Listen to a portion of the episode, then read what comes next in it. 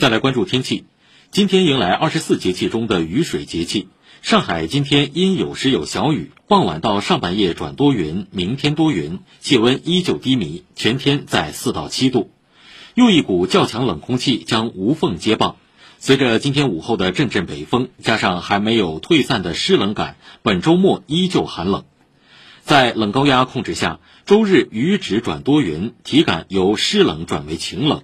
不过，熬过这波雨，温暖就在前方。下周四阳光回归，周五起趁着暖暖的南风，白天气温会有小幅抬升。